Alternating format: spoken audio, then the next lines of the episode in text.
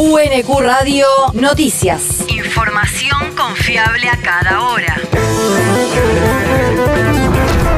El clima. El Servicio Meteorológico Nacional indica que hoy se espera una máxima de 21 grados con cielo parcialmente nublado. El viento soplará del noroeste durante toda la jornada. El país. El empleo en la construcción superó las cifras de la prepandemia.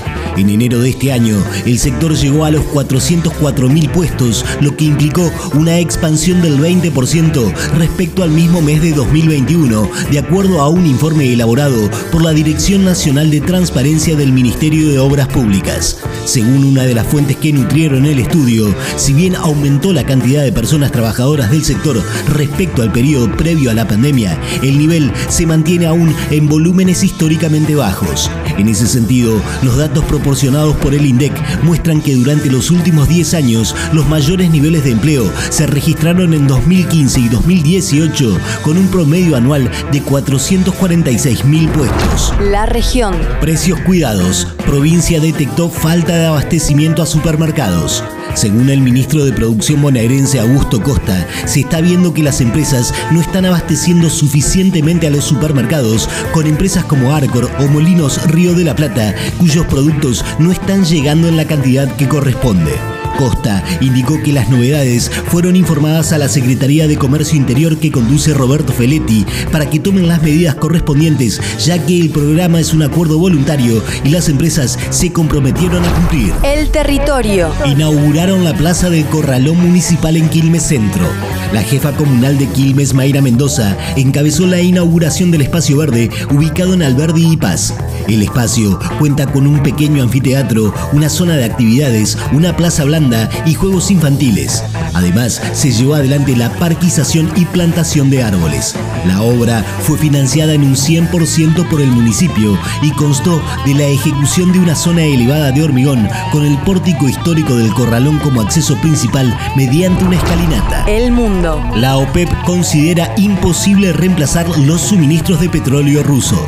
El secretario general de la Organización de Países Exportadores de Petróleo, Mohamed Barquindo, afirmó que otros productores no podrán compensar los 7 millones de barriles diarios que produce Rusia porque esa capacidad de reserva simplemente no existe.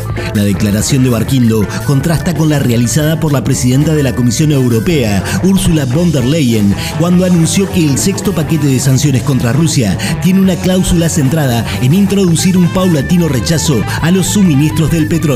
La universidad. Se presenta el libro La historia de abuelas. El próximo sábado 7 de mayo, en la edición 46 de la Feria Internacional del Libro de Buenos Aires, se realizará la presentación de la obra editada por la Universidad Nacional de Quilmes.